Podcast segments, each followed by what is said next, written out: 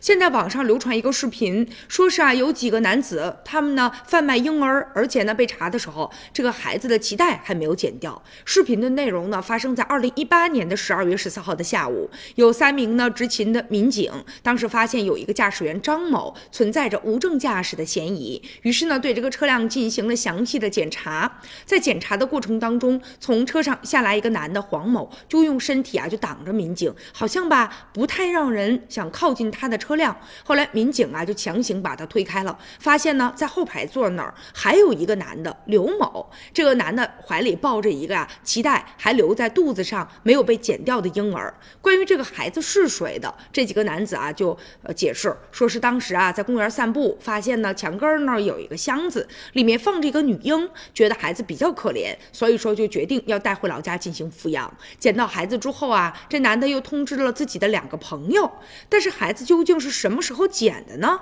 这三个男子在单独接受询问的时候，回答的内容并没有什么矛盾的地方。不过民警啊发现有一些蹊跷，因为啊，如果这个孩子是刚刚捡到的，那么呢，他的奶瓶啊，还有奶粉这些东西应该是临时买的。应该是新的才对，但现在看起来好像都是旧的。难道他们有预料，知道自己要捡到孩子？这就不对了。后来呢，民警就推测哈，如果他们是贩卖孩子的话，手机里肯定会存在一些蛛丝马迹。后来呢，就在证据面前呢，这三个男子他们也已经承认了，他们呢是一个犯罪团伙，呃，七个人已经作案呢达到了四起了，而且贩卖了四名婴儿，获利达到了将近八万多元。